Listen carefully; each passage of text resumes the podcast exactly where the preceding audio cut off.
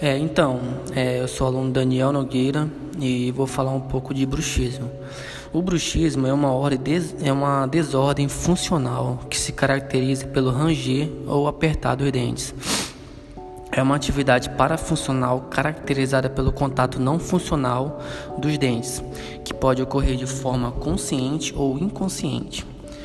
Essa pressão pode provocar desgaste e amolecimento dos dentes. Em casos mais graves, podem ocorrer também problemas ósseos, é, problemas ósseos na gengiva e na articulação da mandíbula, a ATM.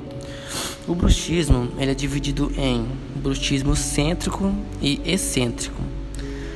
O bruxismo cêntrico é o contato não funcional dos dentes. É, ele se apresenta normalmente como o apertamento dentário e ele vai ocorrer com maior prevalência durante o dia, também conhecido como bruxismo diurno. O bruxismo excêntrico se desenvolve através do, ranger, do ranger dos dentes, que vai dar ruídos é, é, e ocorre com maior prevalência durante a noite, conhecido como bruxismo do sono. Tá, vamos lá. É, ambos podem ocorrer em horários inversos não, é, eles não são caracterizados como doença. Mas, mas quanto ao caso, quanto ao quadro clínico, pode ocorrer um desequilíbrio fisiopatológico.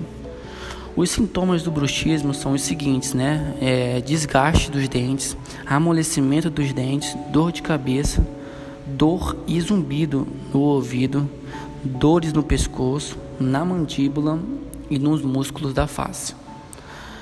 É, o bruxismo ele tem dois fatores muito importantes que podem acometer, que podem levar ao bruxismo, que são os fatores intrabucais e extrabucais. Os fatores intrabucais é o contato prematuro e interferência oclusal da, da arcada muito cedo e pode desenvolver o quadro de bruxismo. Já o fator extrabucais, fatores extrabucais são aqueles fatores psicológico, sistêmico ou devido ao uso de drogas. Ambos vão desencadear o início do bruxismo. Com um caso confirmado de bruxismo, diagnóstico confirmado de bruxismo, a gente tem o seguinte tratamento.